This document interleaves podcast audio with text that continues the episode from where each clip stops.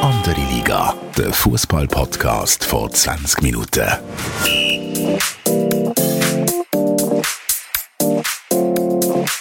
Ja, willkommen zu einer neuen Folge von Andere Liga, am Fußball-Podcast von 20 Minuten.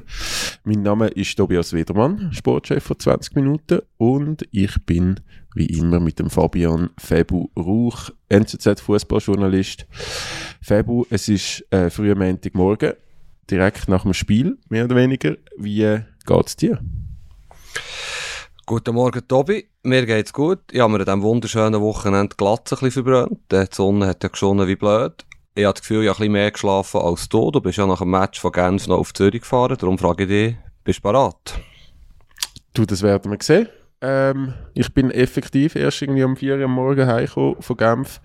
Jetzt sind wir schon wieder am Aufnehmen, aber das soll äh, kein, kein Gejammer sein. Keine Ausrede.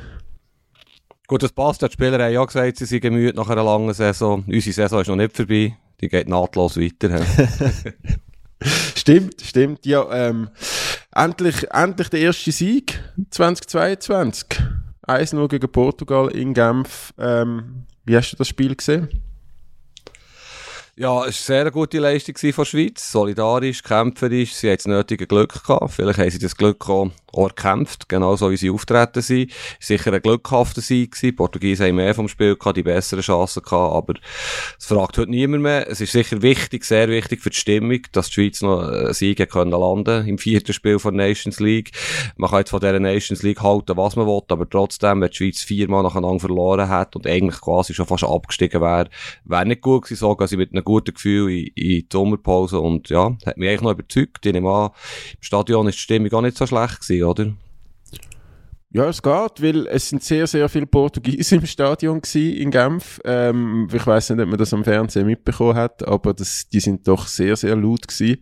Äh, darum ist sicher zur Hälfte die Stimmung im Stadion ähm, zwar gut gewesen, aber dann an der 90. Minute schon ein bisschen bedrückt, wo die Schweiz definitiv gewonnen hat. Aber ja, also es, ich bin genau deiner Meinung. Äh, es ist sehr wichtig gewesen, dass man jetzt den Sieg eingefahren hat. Äh, wie gesagt, nicht nur die vier Nations League Spiele, sondern inklusive diesen zwei Freundschaftsspiele gegen Kosovo und England. Wenn man jetzt ohne einen Sieg in die Sommerpause gegangen wäre als Nazi, ich glaube, da, da hätte es dann auch noch ein bisschen brodelt bis im Herbst, bis zum nächsten Nazi-Zusammenzug. Finde ich eigentlich noch spannend, dass du, dass es eben mehr Portugiesen im Stadion hatte. Natürlich gibt es viele Portugiesen, gerade in Romandie. Ja. Aber was, was sagt uns das vielleicht grundsätzlich, oder? Es war immerhin der Ronaldo angekündigt gewesen, theoretisch, ein paar Wochen vorher, wenn man Billy kaufen Also, ja, das finde ich noch speziell, dass die Schweiz nicht mehr, mehr gezogen hat, oder meinst du, die Portugiesen haben einfach die Billy organisiert für sich? Ja, ich meine, gegen Spanien ist es ja auch fast ausverkauft gewesen. Und dort ist dann schon, sind es hauptsächlich Schweizer Fans im Stadion gewesen. Ich glaube, das ist, das ist einfach äh, ein Portugal-Effekt. Wie, wie du sagst, es gibt eine grosse portugiesische Community ähm, im Welschen und dass die dann natürlich ähm, ihre Stars von, von, von ihrer Heimat unbedingt sehen wollen, wenn die schon mal in Genf sind um die Ecke.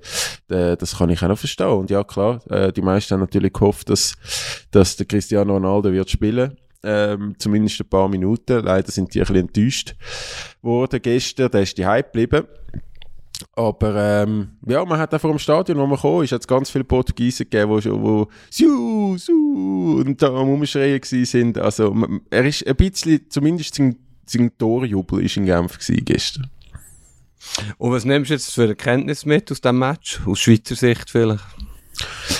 Ja, es gibt verschiedene. Ich glaube, vor allem in Sachen Aufstellung gibt es, glaube schon klare Tendenzen, wenn man es gestern gesehen hat, oder die Leistung von, von der gestrigen oder von den letzten zwei Spielen in Genf, bei der Aufstellung äh, nehme ich definitiv gewisse Erkenntnisse mit, wie das wahrscheinlich in Katar wird aussehen, wenn alle fit sind, hoffentlich. Und äh, ich glaube auch als Erkenntnis ist ähm, ein weiterer Punkt, dass, dass es einmal mehr, wenn es um etwas geht, eben jetzt noch ein wichtiger Sieg ähm, vor der Sommerpause, sonst haben, haben die Spieler natürlich auch gewusst, dass es viel Kritik gibt, die, dann, dann liefern sie wieder ab. Ich glaube, das hat Nazi so ein bisschen gezeigt in den letzten eineinhalb Jahren, wenn es wichtig ist, dann liefern dann die schon ab. Oder was hast du da für, für Erkenntnis? Ja, das mit der Aufstellung sehe ich genau gleich. Da kommen wir dann sicher im Detail drauf. Was halt ist, äh, es ist glaube, Portugal ist zum richtigen Zeitpunkt gekommen. Es war wirklich Ende von einer sehr langen Saison. Gewesen. Portugiesen haben ja quasi schon das Zeichen gesetzt, in dem sie nicht nur der Ronaldo, sondern auch der Moutinho und der Guerrero. Sie sind jetzt nicht ganz so wichtig wie der Ronaldo, aber frühzeitig haben die Ferien geschickt. Alas war der letzte Match gewesen. Spieler wie Bernardo Silva, Diogo Jota sind nur eingewechselt worden. Aber das können die Schweizer ja im Hinspiel in Lissabon noch für sich in Anspruch nehmen, dass dort nicht die A-Mannschaft gespielt hat. Es ist ein bisschen ein strenges Programm in den letzten Tagen und vielleicht haben die Portugiesen jetzt auch nicht mit der allerletzten Konsequenz gespielt, hat mir gedacht. Sie haben viele Chancen gehabt, aber sie sind immer noch Absatztrick mehr, noch ein Querpass. Äh, die, die Schweiz hat das ausgenutzt. Die Schweiz hat es gut gemacht, hat wirklich gekämpft. Das hat mir sehr gefallen, wie sie gegangen sind füreinander. Die haben wirklich, die sind wahrscheinlich kaputt nach dem Match, die Spieler. Ja. Sie haben wollen ein Zeichen setzen, sie haben reagiert und das ist nicht gelungen. Und das ist, wie gesagt, für die Stimmung, für das Gefühl ist das sehr ein wichtiger Sieg gewesen. Ja, man muss aber schon sagen, ich habe gestern auch schon, äh, in, gewissen Fußballchats, wo ich drin bin auf WhatsApp, ist dann so ein bisschen gekommen, ja, gegen C11 gehen wir dann schon, ähm, also nur weil jetzt der Cristiano Ronaldo nicht gespielt hat und der ein oder andere von der Bank gekommen ist, ist das jetzt noch kein C11 gewesen. Also klar, Cristiano hat gefehlt, aber da haben äh, sehr viele Spieler äh, gespielt in der Startelf von Portugal, die durchaus ähm, zu, zum ganz grossen, zum ganz oberen Niveau gehören. Ja, absolut. Also, das finde ich jetzt auch komischer Vorwurf, vor allem, wo man ja das gleiche auch nicht hat gesagt bei Schweiz vor einer Woche. Natürlich haben wir es besprochen, ist geschrieben worden, dass da nicht Menge Spieler würden spielen, wenn es jetzt ein wichtiges Spiel ist, aber, aber das zählt nicht. Die Schweiz hat gewonnen, das muss man akzeptieren, wenn man kritisch sein mit der Schweiz, wie wahrscheinlich deine Kollegen in deinen Chats. Und sie haben auch, auch nicht unverdient gewonnen, auch wenn sie Glück hatten, aber sie, sie, haben, sie haben wollen, sie sind super gestartet, sie haben in den entscheidenden Situationen wirklich das Glück erzwungen. Ich habe zum Beispiel das Gefühl gehabt, kurz vor Schluss, das ist ein Hand vom Elvedi dort, aber wahrscheinlich ist er ein bisschen gefault worden, weißt du, dort, wenn er umfliegt im eigenen ja. Strafraum ja. den Ball in die Finger nimmt. Weil auf anderen Schiedsrichter vielleicht geht dort Hand zu Penalty, es ist irgendwo vieles gut gehabt. Der Jakin, der Trainer, hat es ja gesagt, endlich ist das Glück auf unserer Seite gewesen. Äh, das gehört einfach dazu. Und äh, ich habe wirklich das Gefühl, wenn die Schweizer WM gut wird sein, wird man dann irgendwann sagen oder schreiben, ja, der Sieg ist schon noch wichtig gewesen, weil es die Mannschaft auch näher zum Trainer geführt hat. Stichwort System, wo wir jetzt drauf kommen. Und dass jetzt sich die Mannschaft vielleicht gefunden hat nach, nach im sechsten Spiel, ist ja etwa Zeit geworden, denke ich. Ja, wobei man muss schon auch sagen, äh, das Nations League, äh, die Nations League Kampagne jetzt in den letzten zwei Wochen, das ist schon auch ein bisschen ein Ausprobieren gewesen und, und, ähm, eine Chance geben, auch hinsichtlich der WM gewissen Spieler. Also ich glaube, das muss man schon auch bedenken, wenn man die ganzen Leistungen analysiert, dass jetzt da wahrscheinlich jetzt am Sonntagabend gegen Portugal am nächsten an der Stammelf war, äh, wie es könnte aussehen an der WM wie äh, bei allen vier Spielen. Also ich glaube, dass, dass es da dann jetzt auch einen Sieg gibt, das ist schon noch, das ist vielversprechend. Ja, was ich vielleicht ein unterschätzt habe, ist bei Murat Yakin, man kennt ihn, er ist auch Spieler, aber vor allem auch als Trainer, ähm, äh, ein Mensch, wo, wo, er ist fußballintelligent, er kann ein Spiel lesen, er tut seine Mannschaft viel stärker als sein Vorgänger Wladimir Petkovic im Gegner ausrichten. Kann man gut oder schlecht finden, aber es ist ein Fakt und äh, es ist sein Recht, das zu machen. Manchmal habe ich fast ein bisschen das Gefühl, er ist nicht wie der Pep Guardiola, der in jedem Match irgendeine unglaubliche Aufstellung will aus dem Hut zaubern, um zu zeigen, hey, ich bin der Größte, ja die beste Ahnung vom Fußball. Aber es hat mich schon ein bisschen übertrieben, was er da alles ausprobiert hat. Aber vielleicht wird er irgendwann sagen, das hat es gebraucht, ja, müssen herausfinden, wie wird das funktionieren, wie wird das funktionieren. Gestern gestern gegen Portugal hat er zuerst mal wirklich äh, Granit Xhaka zum Beispiel auch klar aus 6 als Quarterback von der Abwehr positioniert, dort, wo er eigentlich seit Jahren am besten ist, wo der Granit ja selber gesagt hat, vor etwa 10 Tagen, Trainer, die mich kennen, setzen wir genau dort ein. Jetzt kennt er Jakin wahrscheinlich auch, sagt der Granit seinen Kollegen. Aber er hat schon sehr viel ausprobiert. Man kann schon experimentieren, aber gewisse Sachen habe ich ein bisschen komisch gefunden. Aber wie gesagt, das ist sein Recht. Und wenn er jetzt clever und intelligent ist, und das ist er ja, hört er jetzt auf mit diesen Experimenten. Es sind noch zwei Spiele im September, es ist wahrscheinlich eins Vorbereitungsspiel im November, dann geht es los mit dieser WM. Und er hat jetzt eine gute Basis. Er sieht jetzt vor allem, was nicht geht. Und er hat jetzt auch gesehen, wie es geht. Und das ist von dem her wirklich ein gelungener Abend gewesen. Also was, was ich ein bisschen schockierend gefunden habe in dem ersten Spiel, wie, wie unglaublich schlecht die Defensive gestanden ist. Gerade unter Murat Yakin, wo, wo ja auch schon dafür steht, dass der, dass der, dass seine Teams irgendwie hinten relativ stabil stehen. Und es hat mir aber wieder ein bisschen Mut gemacht, gestern zu sehen, eben mit Manuel Akanji, Nico Elvedi, wo, wo ganz klar äh, die Nummer eins in der Verteidigung sind, jetzt glaub plus äh, der Granit vorne drauf, auf der, auf der, auf dem Nummer 6, ähm, dann hat das plötzlich wieder geklappt. Und gut geklappt. Ja, weisst Akanji Elvedi haben wir, glaube ich, auch schon diskutiert. Nichts gegen Fabian Scher und Fabian Frey. Sie haben vor allem wunderschöne Vornamen beide. Aber das ist natürlich mindestens, das ist natürlich mindestens zwei Klassen schlechter als äh, Akanji Elvedi. Und das sind die zwei Innenverteidiger, die für mich internationale Klasse haben im Schweizer Team, was auch immer internationale Klasse heisst. Aber du weißt, was ich meine. Die kannst du bedenkenlos gegen jeden Gegner der Welt herstellen und sie, sie können bestehen. Der Fabian Frey zum Beispiel hat Schnelligkeitsdefizit. Ähm, ja, sie sind einfach besser. Das ist ja so. Und wenn sie fit sind, also der Murat Yakin muss sich eigentlich in Watte versuchen zu packen im Herbst. Wo das ist etwas, was man eh nicht abschätzen kann. Wer ist denn wirklich in Form? Wer ist verletzt im November in dieser unglaublich strengen Saison, die es wird geben mit Spiel alle drei Tage. Aber die zwei, die braucht wenn die Schweiz das grosse Ziel erreichen, das ist nichts Neues und das haben wir gestern eindrücklich gesehen. Sie sind wirklich sehr gut, die Innenverteidiger. Ähm, und ja, vielleicht können wir auch mal von hinten gegen vorne, ähm, ein bisschen durchgehen. Also im Goal ist, klar, der Jan, der Jan Sommer ist, ist Nummer eins. Oder vielleicht können wir zuerst schnell wegen dem System, eben das sogenannte 4-3-3 oder 4-2-3-1 denke mir, ist klar, dass der äh, Murat Yakin so muss spielen mit dem, mit dem Granit vor der Abwehr. Wie es nachher voraussieht, können wir nachher im Detail anschauen. Und eben im Goal ist der Sommer Nummer eins. Eigentlich für mich der Gregor Kobut Nummer zwei, aber der, im Nationalteam ist der Omlin wirklich ähm, sehr parat. Er hat gestern überragend gespielt. Äh, sensationelle Leistung. Und wahrscheinlich ist er beim Murat, so wie es aussieht, ändert Nummer zwei als, als der Kobu, oder? Es, es sieht ein bisschen danach aus. Eben, Im Herbst hat er sich relativ klar dazu geäußert, dass der Gregor Kobels Nummer zwei ist. Im Trainingslager in Marbella im März hat er es dann wieder äh, ein bisschen offener gestaltet, hat dann auch den Omlin im, im sicher ähm, spannenderen Spiel gegen, gegen England im Wembley oder anspruchsvolleren Spiel, sage ich jetzt mal, spielen lassen und der Gregor Kobel nur, nur gegen Kosovo. Äh, jetzt hat äh, der Omlin gestern eine unglaublich starke Partie gemacht, wie du richtig sagst. Ich, ich, also, ich muss schon auch sagen, ich finde, wenn ich Trainings anschaue, der Jonas Omlin wirkt einfach unglaublich heiß, auch in den Trainings. Und der Murat Jakin hat es gestern nach dem Spiel auch gesagt, äh, also so Samstag, Freitag in den Trainings, ähm, der ist richtig on fire gewesen. Ähm, ich bin gespannt. Ich bin gespannt, vielleicht tut der Jonas Omlin ja noch wechseln. Ähm, vielleicht auch noch jemand an, wo er noch ein bisschen mehr in den Fokus geraten, zumindest von der Deutschschweiz, als, als das jetzt in Montpellier der Fall ist. Aber auch dort, äh, wenn man das ein bisschen verfolgt, hat er ja eigentlich immer wieder mal starke Partien drin gehabt.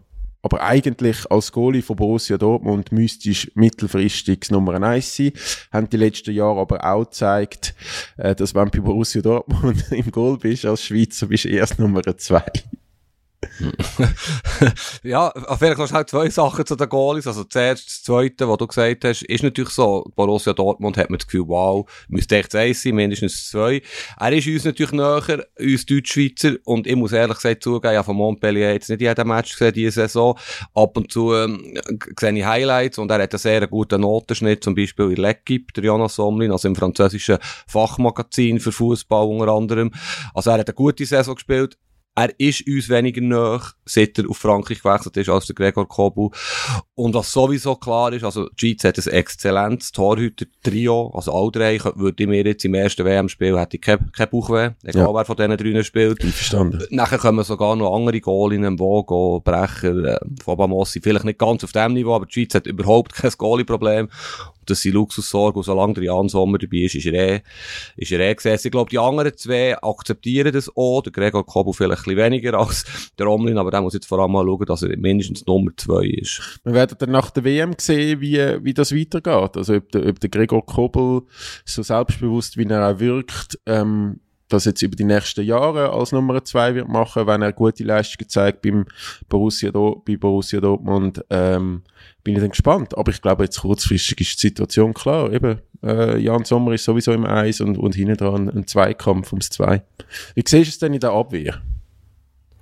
Ja, ähm, eben in der Verteidigung ist klar, Akanji Elvedi finde ich überragend. Hinten dran ist Fabian Schär Nummer 3. Er hat jetzt ein bisschen unglücklich ausgesehen, aber eben, es war eine Konstellation gewesen. Die ganze Leistung der Mannschaft ist nicht gut gewesen. Aber er hat sowohl in Tschechien als auch in Portugal ungenügend gespielt. Aber er ist ein solider Verteidiger. Kann man bringen, eine WM. Nummer 4. Schwierig. Schömer gefällt mir irgendwie nicht, hat viel zu viele Fehler drin, ist so ein bisschen luftibossig. Fabian Frey sehe ich eher als defensiven Mittelfeldspieler, wenn er überhaupt im Kader dabei wäre bei mehrer WM. Hast du Romer Agic vom FCZ, wo sicher gut kommt, wo, wo ich würde mitnehmen aus Nummer 4 in der Innenverteidigung. So sehe ich es dort, vielleicht noch schnell Aussenverteidigerpositionen, wie ich es sehe. Also rechts ist noch spannend, ich eigentlich immer ein bisschen das Gefühl gehabt, der Kevin und Babu gefällt mir dort besser, wo er halt gegen Führer unglaublich Drive hat und Power und kraftvoll ist. Ja, immer noch seine Spiele bei eBay in Erinnerung.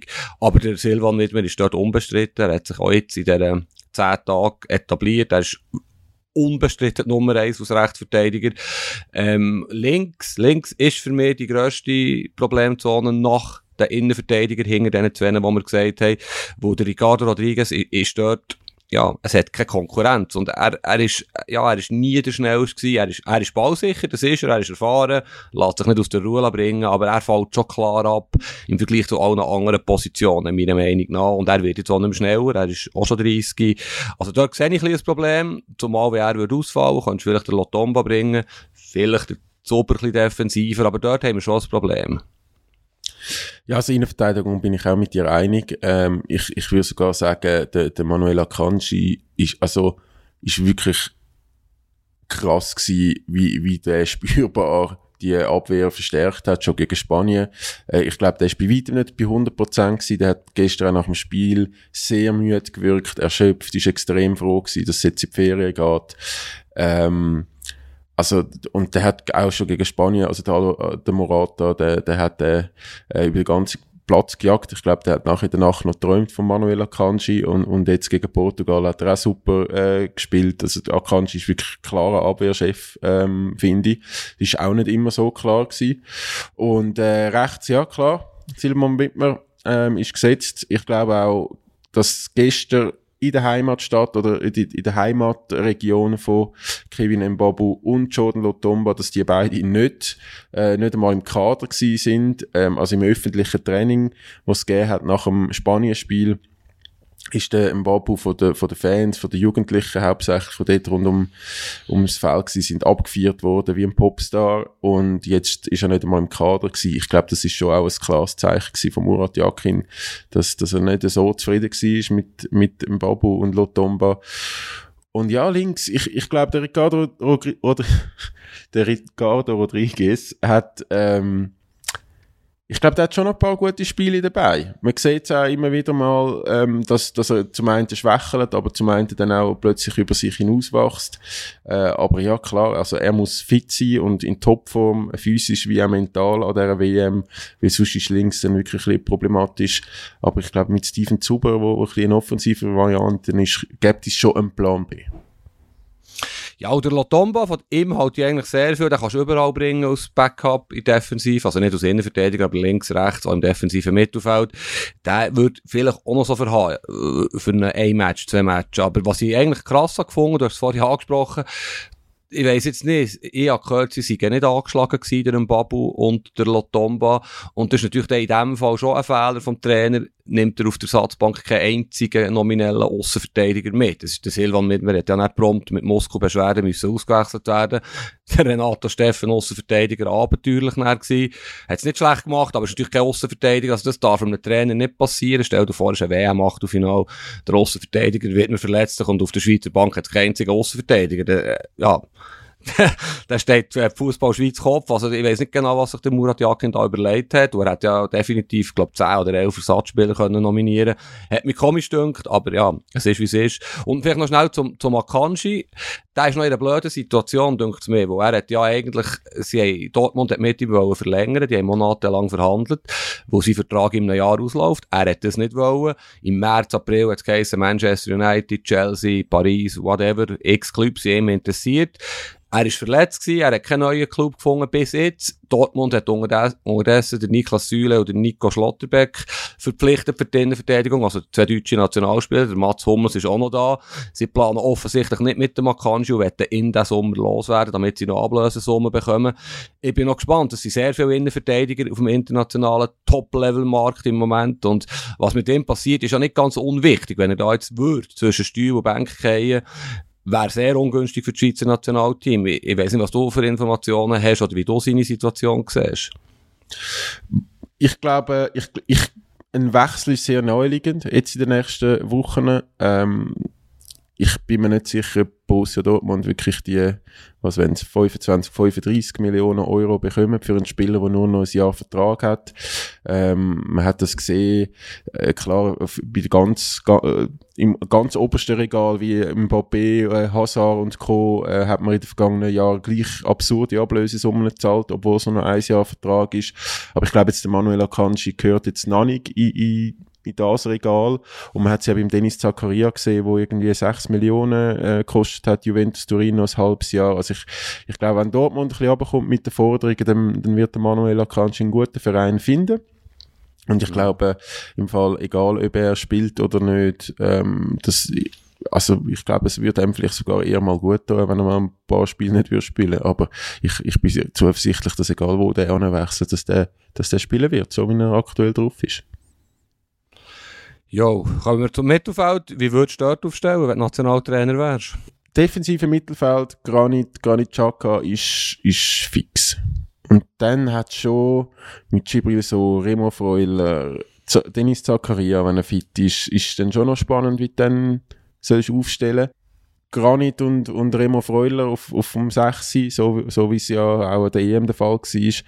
Und Sherdan Shakiri auf dem 10 ist schon Pflicht, finde ich. Also die, der, der Dreier, der Dreier äh, Offensive mit Embolo und Shakiri auf den Außenpositionen hat mir jetzt nicht so wahnsinnig gefallen.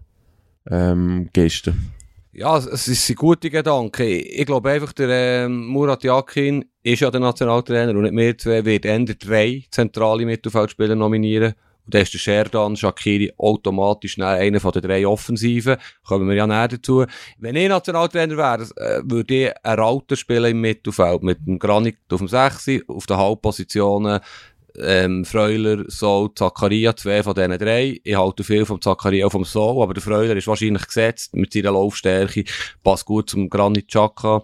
Und der, und der auf dem 10, wo ich finde, dort ist er einfach genial. Wird aber nicht passieren. Ich habe mit dem Murat Yakin per Zufall über das System mal geredet, habe ihn mal gefragt, unter vier Augen, wie, wie er das eigentlich gesagt Und er hat gesagt, er, er sieht einfach kennen, der ganz allein das 6 können wirklich souverän spielen und auch moderieren in einem grossen Match. Also er hat dort wahrscheinlich schon eher gesehen, der, der Freuler neben Granit oder so wie gestern halt Granit auf dem 6 und er zwei zentrale Mittelfeldspieler vor ihm auf der Halbposition so so Freuler, ich glaube, auf das läuft es raus, dass drei zentrale Mittelfeldspieler werden spielen, damit du Mitte kompakter hast und er drei Offensive. Und der Zakaria und oder so haben ja eigentlich im Nationalteam nie wirklich grossartige Leistungen gezeigt sie können viel mehr, glaube ich, oder we weiss ich auch, oder bin ich überzeugt davon. Vielleicht nimmt der Granit dort ein bisschen zu viel Platz ein, aber das ist okay, wenn er so spielt wie gestern oder gegen Frankreich in der letzten WM, ist er fast Weltklasse, oder ist er Weltklasse. Und dann ist das okay so, wenn er dort zwei hat, wo für ihn noch so ein bisschen die Arbeit erledigen. Voilà, und dann, wenn sie drei zentrale Mittelfeldspieler haben, oder hat die Schweiz vier gute Spieler für die drei Positionen, dann, dann ist das okay, aber dann hat man dann nur noch drei Offensive, also drei Offensivpositionen und so wie es aussieht, jetzt hat er ja der Sherdan Shakiri zweimal am rechten Flügel gebracht, gegen Spanien und gegen Portugal, nicht seine Lieblingsposition, aber läuft es näher auf das raus, dass du zwei Flügel hast und einen Mittelstürmer. Oder liege ich da falsch? Also du wirst schon 4-3-3 setzen, hä? Der Murat wird auf das setzen. Ich würde 4-4-2 mit der Alten, aber das spielt ja keine Rolle, außer Team Podcast, was ich würde. aber meinst du wirklich, also in der WM-Quali ist ja, ist ja jetzt meistens dann 4-2-3-1 gewesen. Ähm, das, das stimmt. Ich, ich, ich bin schon, also ich, mir wäre es lieber, wenn er, wenn er sich, ich würde als Murat Yakin auf 4-2-3-1, weil äh, eben man hat zwei gute Sechser mit äh, Remo Freuler, Granit Xhaka, Dennis Zakaria, Gibril so, ähm, hat man dort fast ein Überangebot. Und ich finde, der Sherdan Shakiri auf dem 10 ist extrem wichtig. Ich finde, ich, ich, ich finde das wirklich, ähm, vom Zuschauen auch von den letzten Spiel, ähm, der, so wie er ist, äh, äh, dort die Freiheiten hat, kreativ, äh, und dann links und rechts hast du nur Okafor, ähm, Ruben Vargas, blitzschnell beide, oder, oder dann vielleicht auch Brel Embolo auf der Seite, wenn der Haris Seferovic schon, ähm, vorne als Stürmer drin tun. Äh, ich, ich, also ich würde definitiv 4-2-3-1 setzen. Nur Okafor müsste gesetzt sein. Der hat zwar mich gegen Portugal überhaupt nicht überzeugt, äh, zweimal. Im Hinspiel ist er also sehr unmotiviert reingekommen. Jetzt am Sonntag ist er jetzt auch nicht wahnsinnig stark gewesen. Ja, vielleicht noch schnell, weißt du, hast völlig recht, ich will jetzt nicht allzu nerdig tönen. 4-2-3-1 fände ich auch gut. Aber du hast natürlich automatisch einen Offensivspieler mehr. Nämlich, also der Sheridan auf dem 10, zwei Flügel und einen Mittelstürmer, hast vier Offensive. In dem System, das er gestern gespielt hat und das er auch wird spielen, hast du nur drei Offensive. Bist besser ausbalanciert. Ist wahrscheinlich aus Sicht von Murat Yakin das System, das gegen grosse Mannschaften, und die Schweiz hat der WM, drei schwierige Spiele, ähm, das richtige System, das 4-2-3-1 mal gegen Nordirland und, ja, wie die Länder alle heissen, wo die Schweiz Favorit ist, absolut richtig sein. Ich glaube einfach, so wie ich es jetzt rausgespürt bei Murat Yakin, er hat das Gefühl, der Sheridan ist dann auch defensiv zu wenig gut auf dem 10 oder im zentralen Mittelfeld. Da hast du halt mit, es würde ja der, der Zakaria oder der Soul reinrutschen für ihn im Mittelfeld. Du bist einfach besser defensiv. Und ich glaube, Klammern geschlossen, dass das der Murat so wird machen, er WM. Vielleicht der EM-Qualifikation gegen Georgien oder wer auch immer, der wieder nicht. Aber auf das läuft es eigentlich raus. Und in der Offensive bin ich eigentlich bei dir. Also eigentlich finde ich auch der Okafor und der Embolo, der jetzt vielleicht auch ein bisschen überspielt waren in den letzten Spielen. Embolo war gestern sehr schlecht. Gewesen. Die sind für mich gesetzt und der Shakiri auch. Und dann hättest du nicht den dreimal Sturm schon. Dann ist, äh, also eben, dann wäre der Shakiri rechts, Embolo in Mitte, Oka vor links. Jetzt hat sich der Seferovic, der eigentlich kein Murat Yakin-Spieler ist, wo er ja nicht der Umschaltspieler Nummer 1 ist, nicht ein unglaublicher Supersprinter ist, hat immer gedacht, er wird nicht von Anfang an spielen, wenn er aber natürlich fit ist. Er braucht nicht viel Chance. Er weiss, wo das Goal steht. Er hat viel für die Nationalmannschaft geleistet.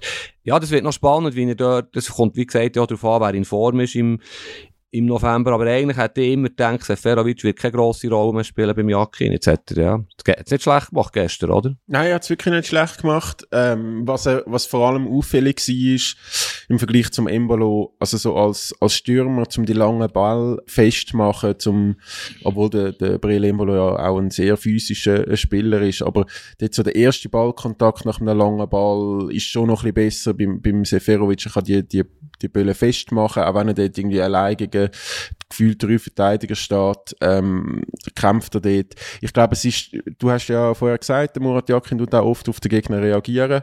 Ich glaube, das ist ein bisschen, das ist ein bisschen abhängig von dem, wer ein Stürmer wird sein. Der Brilemolo ist sicher schneller. Also, er ist vor allem auch noch wertvoll bei defensiven Eckbau, oder? Vom Gegner mit seiner Kopfballstärke. Ja. Aber wenn wir jetzt schnell eben erst, äh, gegen Kamerun, glaube ich, also hinger ist klar, wird mir Akanji, Alvedi, Rodriguez, Granit auf dem 6, zwei Achter, äh, Freuler und Zakaria zum Beispiel, Shakiri rechts.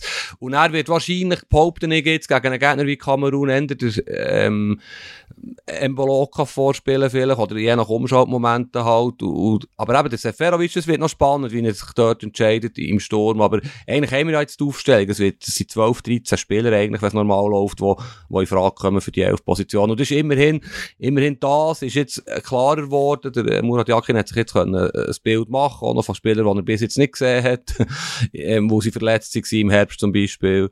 Und ganz grundsätzlich tönt das ja nicht schlecht. Das ist jetzt nicht eine Mannschaft, die muss Weltmeister werden, aber du kannst äh, Kamerun schlagen, du kannst Serbien schlagen und im Achtelfinale, wie wir wissen, seit letztes Jahr ist nicht alles möglich. Also von dem her sehe ich ein bisschen positiver äh, auf die WM als, als vor einer Woche. Es ist einfach wichtig, dass alle fit sind. Also das ist halt dann schon ein eine Lotterie, wenn im Herbst noch irgendetwas passiert, ähm, auch wie, wie die Spieler dann drauf sind, weil die WM mitten in der Saison ist, es, es ist schon noch spannend, also das ist schon, ich glaube, das ist extrem wichtig, aber nicht nur bei der Schweiz, auch, auch allgemein. Also man sieht es jetzt auch in der Nations League, ähm, äh, ich glaube, die, die grossen Nationen wie Frankreich äh, mit ihren Superstars, auch die Deutschen, ähm, die haben alles andere als überzeugt, weil die Spieler einfach so viele Spiele gemacht haben und zum Teil äh, schon, glaube mental und physisch komplett am Ende sind.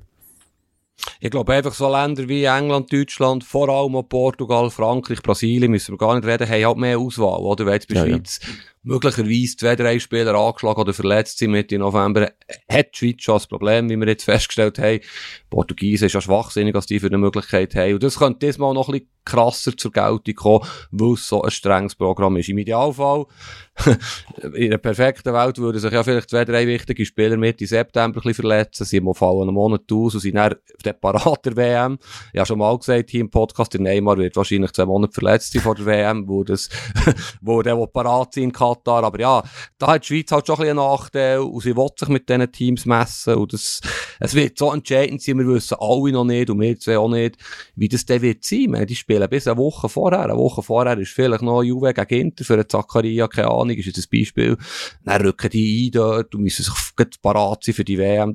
Es ist von A bis Z krank, findet die WM dort statt und dann statt und jetzt müssen wir mal den Spielplan anschauen. Das ist wirklich, das wird, das wird gewaltig und ja, wir werden viel zu besprechen haben, glaube ich, dann im November. Ja. Absolut. Das äh, sehe ich, sehe ich also auch so. Äh, ich finde es ich find's ein spannendes Experiment, aber du sagst, es ist krank.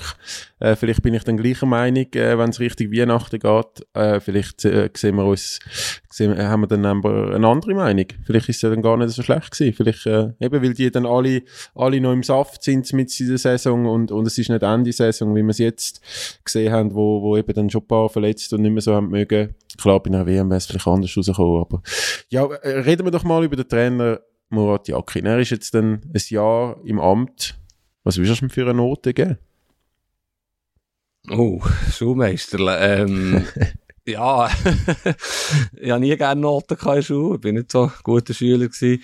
Ja, 5 plus in dem Fall, aber jetzt ohne das gross überlegt zu haben, wo er, ja, er gefällt mir eigentlich. Von seinem Auftreten her, er ist locker.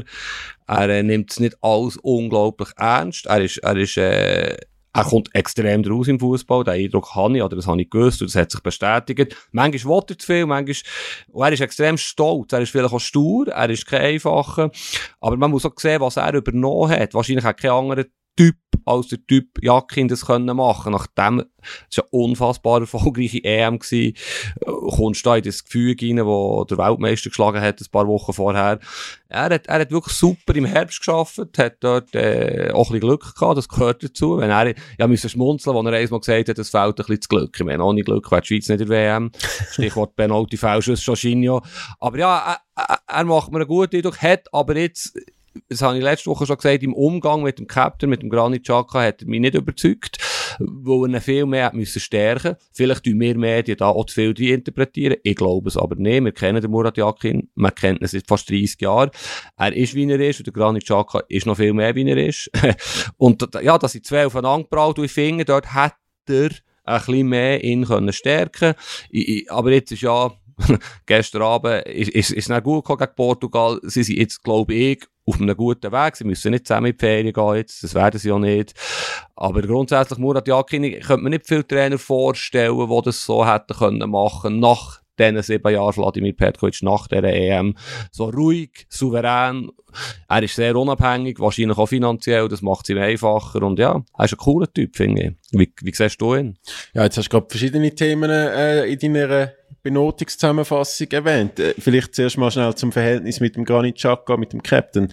Ich glaube schon, dass, ähm, wie, wie der Murat dann ja auch zugegeben hat vor dem Portugal-Spiel, dass man zwei Charakterköpfe äh, ist und, und dass ich auch mal unterschiedlicher Meinung ist und, und das vielleicht auch gegenseitig kundtut. Ähm, ich glaube, äh, Murat Yakin ist wichtig, dass er der Chef ist und ich glaube, sowohl du und ich, wie auch unsere Zuhörerinnen und Zuhörer kennen es auch aus dem Berufsleben. Ähm, man hat nicht jeden Chef immer 24 Stunden, sieben Tage in der Woche gern und äh, ist sich vielleicht auch anderer Meinungen. Und ich glaube aber, wenn, wenn man dann so ein Ziel hat wie, wie die WM, hoffe ich zumindest, dass die zwei dann dem sämtliche Differenzen oder, oder unterschiedliche Meinungen dem, dem Ziel äh, so weit wie möglich vor der WM unterordnet. Ähm, und grundsätzlich mhm. glaube ich aber, ich glaube, der Murat Yakin, du kennst ihn deutlich länger als ich schon in, in seinen Rollen und, und wie, wie du ihn als Journalist verfolgst. Ähm, ich glaube, Nazi-Trainer ist genau sein Ding ich habe irgendwie das Gefühl, es ist genau sein Ding. Er, er kann, er hat irgendwie Nähe geschafft zu den Fans, er wird auch abgefeiert, er hat weiss ich wie viel Autogramm müssen geben an dem öffentlichen Training. Der weiß, wie das ist als Spieler. Der, der, ich glaube, mit vielen Spielern hat er schon auch ein gutes Verhältnis. Äh, schafft es auch so ein bisschen den Spagat zwischen freundschaftlich und autoritär Zeit zu den, zu den Spielern ja, ich glaube, das ist wirklich sein Ding und ich glaube, der macht das, macht das relativ gut, aber kommunikativ hat er mich jetzt ein bisschen enttäuscht in der Nations League. Also ich Warum? Find, ich finde, die Granit-Geschichte hätte man früher noch besser können wegmoderieren äh, Vielleicht hätte man einfach nach, dem, nach der Kritik oder vermeintlichen Taktikkritik vom Granit Xhaka nach dem ersten Spiel gegen Tschechien, hätte man dort einfach dann auch das zweite können anhocken wie jetzt vor Portugal und das aus der Welt schaffen, anstatt dass das irgendwie jetzt fast über zwei Wochen weiter äh, brodelt ist. Und ich finde auch, er hätte doch einfach können anstehen und finden, wir spielen in der Nations League, wir haben grosse Gegner, es geht um etwas, wir wollen nicht absteigen, aber ich habe nicht so viel Zeit hinsichtlich der WM zum, zum Sachen ausprobieren, zum Sachen testen, zum Spieler eine Chance geben. Ähm, darum wird es ein paar Experimente geben. Ich finde, das hätte man im Voraus ein bisschen besser können kommunizieren. Dann wäre vielleicht auch die Enttäuschung über gewisse Aufstellungen, ähm, so große Fragezeichen über, über taktische Spielereien wären dann ein bisschen mehr ausgeblieben und, und man hätte vielleicht ein bisschen mehr Verständnis gehabt für, für Sachen, die er entschieden hat. Ja, du hast jetzt so ein paar spannende Punkte angesprochen. Das mit dem, weißt, es ist so schwierig für ihn und ein guter Trainer zeichnet ja aus, wenn er kommt in eine erfolgreiche Mannschaft, dass er nicht alles auf den Kopf stellen Das hat er nicht gemacht, ähm, aber jetzt hat er gleich angefangen, eben ein zu viele Sachen experimentieren, meiner Meinung nach, wäre nicht nötig gewesen. Es ist ja gelaufen in den letzten Jahren. Voilà, hat er gemacht Jetzt hat er äh, den Rang gefunden, denke ich, mit dem letzten Spiel. Kommt immer näher eine Aufstellung, die der Vladimir Petkovic hatte. Hat auch nicht mehr ganz die Umschaltmomentsituationen wollen. In den Heimspielen gegen Spanien und Portugal und äh, ein bisschen mehr Ballbesitz, wieder ein bisschen ruhiger. Seferovic ist ein Symbolbild dafür. Eben ein bisschen, nicht jedes Mal voll Karacho umschalten. Aber er hat schon... Ähm, es hat schon Punkte, wo du jetzt gesagt hast, die ich auch finde, eben, wo er vielleicht, und das ist ja der Zwiespalt bei ihm. Einerseits hat man das Gefühl, oder sagen, ich habe das Gefühl, es ist ihm auf Deutsch gesagt scheißegal, was die Medien schreiben. Er steht über der Sache, er ist locker, easy, easy going. Andererseits weiss man ja, dass er dann gleich sehr nachtragen kann sein. Er selber sagt ja, er könnte noch 30 Jahre später äh, hässlich sein über einen Artikel. Das ist kein Problem. Er kennt natürlich den einen oder anderen Journalist, auch schon 30 Jahre, der über ihn schreibt, einflussreiche Journalisten. Da gibt's auch schon, gehört man so ein bisschen das oder andere Problem. Eben, das ist so ein bisschen, er ist nicht, nicht greifbar. Das macht ihn ja spannend. Einerseits und andererseits, die WM wird du bist letztes Jahr dabei gewesen, EM, das wird vier, fünf, vielleicht sechs Wochen, wenn es gut läuft, sieben Wochen, wird die Nazi jeden Tag im Fokus stehen hier in der Schweiz, aber auch weltweit, wenn sie weit kommen. Und ich bin gespannt, wie er das wird managen, weil, wie du sagst, er braucht ein bisschen Zeit für sich, er ist im Nationalteam sicher idealer aufgehoben als in einem Club, das finde ich auch, obwohl er das ja dementiert. Er findet das fast ein bisschen frech, wenn man das sagt, weil es dass er ein bisschen fühler sei als ein Clubtrainer. Aber das wird eine grosse Prüfung für ihn, die WM so lang, wochenlang, die ganze Schweiz buchstäblich, schaut ihm zu, schaut ihm auf den Maul. Jede kleine Entscheidung, wie er die Ersatzbank besetzt, was, wie, wo, jedes, jede Aussage wird gefiltert und filetiert, was muss sein. Ja, das wird sehr, sehr interessant. Er wird sich da sicher, wenn er clever ist, auch gut darauf vorbereiten, damit er dann wirklich parat ist für die, für die Ausnahmesituation. Ja, muss er muss er. Also das ist ja dann auch für ihn äh, als Trainer ein bisschen, ein bisschen Neuland und, und eben, wir haben es ja immer wieder mal gesagt, im Herbst ist alles so, eben, zum Teil ein glücklich, aber, aber dann so gut über die Bühne, dass er gar nichts hat müssen, äh, Negatives moderieren. Alle haben ihn abgefeiert und, und jetzt ist es ein bisschen anders gewesen. Er hat ein bisschen eine andere Position gehabt gegenüber Medien und Fans. Ähm, ich bin gespannt, wie, wie er das wird handeln, die, die extreme Drucksituation während der WM und vor allem, wenn es vielleicht gegen Kamerun keinen Sieg gibt, ähm, oder Kamerun ist das erste Spiel. Mm, wenn es gegen Kamerun keinen Sieg gibt im ersten Spiel, dann wird, äh, dann wird der Baum brennen, oder? Also, weil, weil das ist einfach das, das wichtigste Spiel vielleicht, äh, dass, dass man dort mit einem Sieg hineinkommt. Und, und dann hat man an der EM gesehen, wie, wie Theater, dass es kann geben, medial, wie auch Unzufriedenheit bei den Schweizer Fans, wenn nur ein Spiel in die Hose geht. Und äh, ich glaube, wer da auch viel damit zu tun wird haben, wie das wird rauskommen, hat äh, der Captain, der Granit Xhaka. Ja, das ist, äh, weißt du, sie haben jetzt zweimal bewiesen. Vielleicht sind die aller guten Dinge drei, dass sie eigentlich schlecht starten. Letztes Jahr der EM 1 gegen Wales, Italien, katastrophale Leistung. Jetzt Nations League im kleinen Rahmen, also viel kleinere Bühne, genau gleich. Sie haben den Rang gefunden, letztes Jahr, das Jahr. Vielleicht passiert das ja auch wieder. Shooter ist so unberechenbar. Was, was aber, äh, was klar ist, er hat zwei, äh, eben zwei Sachen, wo, wo er weniger kann steuern als ihm lieb ist. Einerseits der Sheran Shakiri, der gerne im Zentrum würde spielen, wo vielleicht irgendwann irgendwann im Herbst im Interview wird sagen, Trainer, die mich kennen, wissen, wo meine Stärken sind. und äh, vielleicht das größere Problem, äh, wahrscheinlich das größere Problem, ja, Anführungszeichen Problem, ist der Captain, wo wir auch schon hundertmal drüber geredet haben. Der Granit Xhaka ist unglaublich dominant. Machst du dich erinnern, als wir den Podcast haben aufgenommen mit dem Adrian Arnold, haben wir ja mit ihm auch über das geredet. Er ist immer wieder auftaucht. Der Adrian hat uns gesagt, sie versuchen, dass er in dem Post-Match-Interview nach dem Match weniger äh, direkt ist. Es ist ihm nicht gelungen, denkt mir, in diesen zehn Tagen immer souverän zu bleiben im Granit. Und das wird, das wird in der, eben, diese fünf Wochen auf engstem Raum zusammen, das wird spannend. Und es kann ja, ich glaube jetzt nicht, dass es Tattoo- oder Haarfarbskandal wird geben nächstes Jahr, aber es könnte beispielsweise einem freien Abend ein Goldsteak gegessen in Katar und das Foto taucht auf und ich weiss doch auch nicht, das ist alles möglich. Und wie sie denn dort das Ganze moderieren, wo ja schon ein bisschen das Gefühl, zum Teil sind die Aussagen ein bisschen patzig wie von den Medien. Die Mannschaft liebt jetzt die Schweizer Medien nicht unbedingt. Da ist viel Negatives geschrieben worden, wo dann schnell wieder ein Oberfläche kommt, wenn es nicht läuft, wenn du gegen Kamerun in Anführungszeichen nur eins spielst. Ja, das, das sind sehr viele, viele Sachen. Und was ich würde machen, aber eben, das ist jetzt vielleicht ein bisschen naiv, aber eigentlich müsste ja der Murat, der Granit Xhaka, wo er ja immer spielt im Herbst, wahrscheinlich bei Arsenal, vielleicht aber auch zu Rom, keine Ahnung, müsste Bayern ja mal... heisst es aktuell. Okay, aber mich überraschen. Aber ja, er müsste meiner Meinung nach, wenn er clever ist, wie gesagt, sie müssen nicht zusammen in die Ferien, aber er müsste mal zu ihm gehen, zwei Tage vielleicht, einisch lange zu Nacht essen, einisch, es muss alles auf den Tisch, wo ich behaupte, sie können noch so manchmal sagen, wir sind ein Herz und eine Seele, da ist etwas rum, da ist etwas, was sie nicht unbedingt verbindet und das müssen sie aus dem Weg räumen zum Wohl der Nationalmannschaft. Ich bleibe bei dieser Meinung. Und das kann er ja, er hat ja Zeit, er kann ja Anfang September, keine Ahnung, oder nicht, äh, Ende September ist egal, mit ihm das ausdiskutieren und sagen, hey, jetzt machen wir einen Burgfrieden, wie auch immer, vollen Fokus auf die WM, egal was passiert, wir halten zusammen. Wenn er clever ist, macht er das auf irgendeine Art, dünkt es mir. Oder hast du den Eindruck, die, das, was sie erzählt haben am Samstag, glaube ich, Pressekonferenz, nimmst du ihnen das ab, dass alles okay ist zwischen ihnen? Ja, ich glaube im Fall nicht, dass die sich jetzt komplett hassen und nicht können ausstehen. Ich, ich, ich habe es zum Teil schon ein bisschen abgenommen. Sie haben dann auch zusammen herzhaft gelacht ab dieser Frage, ähm, wann haben das letzte Mal äh, miteinander gelacht? Oder Murat Yakin sehr irritiert war an der Pressekonferenz. Ich habe mittlerweile das Gefühl, er macht den Nebenschauplatz absichtlich. Er, er, er liebt den Fight mit den Medien oder auch mit der Öffentlichkeit. Ich glaube, der findet das wirklich cool. Äh, der, der hat das gern, dass er so, so polarisiert. Und er muss einfach gescheit sein, wie er das einsetzt. Ich weiß noch, vor einem Jahr vor der, vor der EM in Prater Graz ist er im Interview und hat gefunden, er will keinen Nebenschauplatz, dass die WM äh, 2008, äh, 2018 äh, in Russland mit, mit der Doppeladler-Geschichte und so, aus diesen Fehlern hat man gelernt und dann eine Woche später gefühlt ähm, tauchen die Fotos von Tattoo und dann die Haargeschichte und so, was im Großen und Ganzen alles nicht so schlimm war, aber eben, es, er sollte vielleicht einfach mal das machen, was er auch sagt, dass einfach aufs Fußballspielen konzentrieren.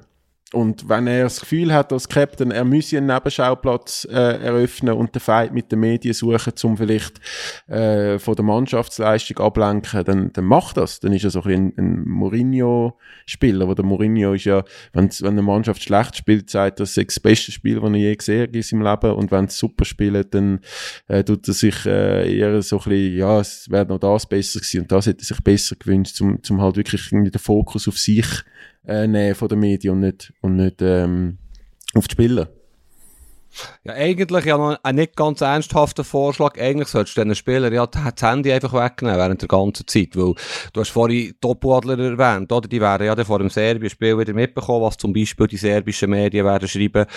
Und voilà, wenn sie kein Handy hätten, würden sie es nicht mitbekommen, aber das ist natürlich nicht möglich, aber das wird schon, eben die Ausnahmesituation müssen sie clever und gut antizipieren, vielleicht auch mit externer Hilfe, mit, mit einem Mentalcoach, werden sie sicher machen, weil das wird, äh, ja, stell dir vor, die WM würde ja eigentlich heute losgehen, wenn sie in einem normalen Land wird ausgetragen werden, in einem normalen Fußballland, oder in diesen Tagen würde sie losgehen und jetzt, ja, der stell dir das jetzt mal vor, das ist rein hypothetisch, aber jetzt ist schon gleich Schweiz, Serbien wieder, all die Geschichten, die wieder kommen.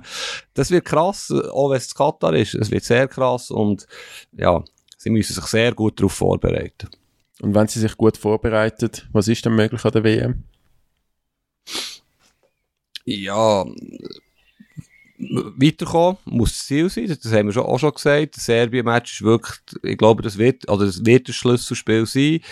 Und er ist, ist da, ich hätte niemals gedacht, dass die Schweiz Frankreich schlägt vor einem Jahr. Ähm, wir haben die Rückflüge auch schon gebucht gehabt.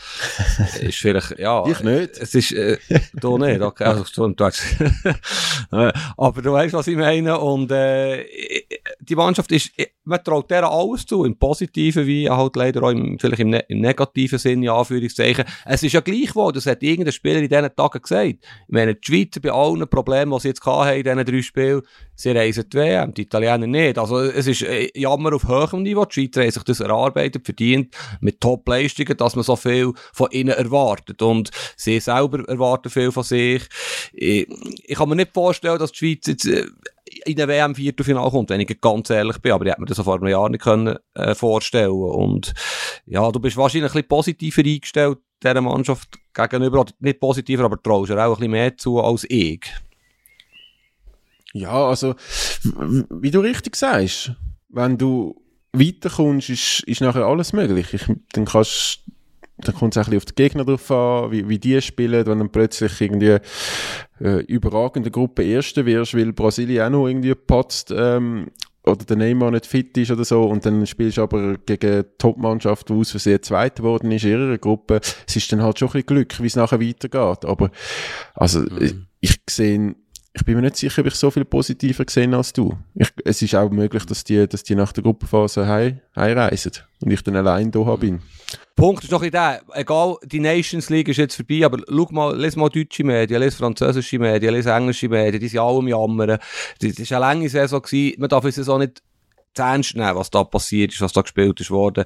Es ist kaum jemand in Form. Die Argentinier sind nicht schlecht drauf, im Moment Portugiesen, Brasilianer, aber die haben keine ernsthaften Gegner. Es ist so schwierig. Es ist wirklich, es ist, es wird alles anders sein im November. Und darum, es ist, wenn alles zusammenpasst, kann die Schweiz sehr, sehr weit kommen, aber der Grad ist natürlich viel schmäler als eben bei den wirklich grossen Fußballnationen, wo wir einfach in der Schweiz weniger Auswahl, einen guten Spieler haben. Und, und darum wird es ja eigentlich schon vorher sehr interessant sein, wenn, wenn Spieler wochenlang auf der Ersatzbank hocken bei, bei, bei Top-Clubs. Dennis Zakaria nicht spielt bei Juventus den ganzen September, den ganzen Oktober. Das wird alles Einfluss haben. Es sind so viele kleine Sachen, die schlussendlich das grosse Bilder geben. Ja, von dem her ist es ja wirklich spannend, dass die WM im Winter stattfindet, wo, wo, eben, wo es viel unmittelbareren Einfluss hat, was vorher passiert. Und für die Leute, die daheim sind, ist es ja vielleicht auch noch cool, ähm, das haben wir auch schon diskutiert, Glühwein-WM. Aber ich habe jetzt zum Beispiel in meinem Freundeskreis nicht wahnsinnig viele Kollegen, die sich für Billy bemüht haben. Das war natürlich aber anders gewesen bei anderen Weltmeisterschaften. Ich weiß nicht, ob du von Leuten weißt, die sich da jetzt bemüht haben, für auf Katar zu gehen. Ich glaube, ich kenne nicht jemanden, der sich bemüht hat, um, um jetzt Tickets zu bekommen. Ähm, zum einen sind die halt einfach relativ teuer. Äh, die Übernachtungssituation ist, ist bei weitem nicht einfach für die Fans. Und Flüge, äh, ich glaube, da reden wir einfach von, von 2000 Stutz Hin- und Rückflug. Ähm, ich weiß auch nicht, wie das bei den anderen äh, Weltmeisterschaften war. Ich, äh, Deutschland hat man logischerweise können mit dem Auto oder mit dem Zug gehen. Ähm, Brasilien hat ja wahrscheinlich auch das Gewehr gekostet, wenn du da bist. Aber ja. Aber das ist touristisch, touristisch interessant gewesen, oder? Du hast können verbinden. Okay, Katar kannst du vielleicht mit Dubai verbinden, aber... Ja, Katar kannst du vor allem mit anderen Spielen verbinden. Also als Fan kannst du zwei Spiele schauen pro Tag. Und kommst wahrscheinlich auch noch Tickets vor Ort dann irgendwie über, wenn du unbedingt willst. Ja, und dann hast du aber keine Hotelzimmer, die sind ja sündhaft teuer. Ja, egal. Eben, es ist vielleicht spannend, das daheim zu schauen, auch im Freundeskreis, auf den Weihnachtsmärkten. Ich weiss von Eventmanagers in Bern, wo ich bin, die haben da schon x Sachen vorbereitet. Ich glaube, das wird schon eine grobe Sache, wo es auch, eben so ein Raclette-Stübli, und dann schaust du am Match, trinkst ein bisschen Weisswein oder kein Alkohol, wie auch immer, aber das kann ja dann gleich auch noch etwas anderes sein. Weil der November ist ja eigentlich für mich persönlich der mühsamste Monat, rein von, von, von Stimmungslage her, und der äh, wird eben immerhin versüßt mit einer Fußball-WM. Und das ist ja dann schlussendlich gleich die Fußball-WM. Panini-Bilder werden kommen, ähm, es wird trotzdem im Fokus stehen, und eben, äh, wahrscheinlich wird Katar gar nicht so gross im Fokus stehen, also das Austragungsland, ausser äh, es passiert noch irgendwas, kommen noch Sachen aus bezüglich der Bauarbeiterbedingungen dort. Das wird natürlich auch ein grosses Thema sein, wo übrigens auch sehr viele Fallen warten auf, auf Nationalspieler, nicht nur von der Schweiz. Ähm, ja, wenn wenn du jetzt heute würdest sagen, wer wird Weltmeister, vielleicht kann man das ja dann Mitte November einspielen oder Ende, Mitte Dezember, wer wird Weltmeister? Ja, eigentlich aufgrund vom Kader müsste es ja Frankreich sein, Mhm. Habe ich das Gefühl. Also was die auch Spieler haben aktuell, wenn die alle fit sind, das ist absoluter Wahnsinn.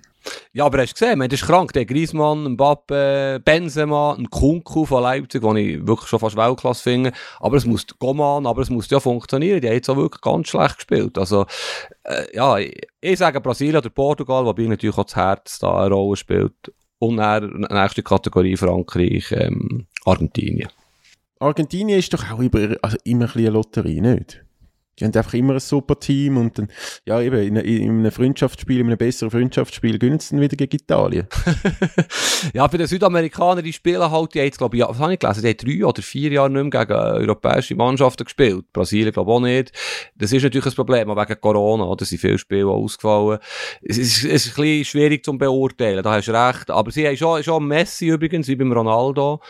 Two Best Ever möglicherweise, das letzte, die letzte WM, mit allergrößter Wahrscheinlichkeit.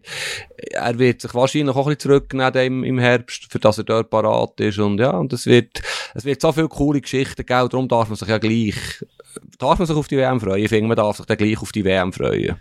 Um ein Zeichen setzen oder dort irgendetwas zu verhindern, ähm, das, für das ist jetzt einfach zu spät und, und so wie die Spieler jetzt auch dort gehen gehen spielen, dürfen wir als Journeys wie auch ähm, als Fans, darf, darf, darf man sich, glaube ich, jetzt schon freuen auf die WM. Und ich finde was ich noch möchte sagen, ich finde es äh, beruhigend, dass die FIFA äh, ja immer kommuniziert, wie viel Interesse da, millionenfaches Interesse an Tickets und und und.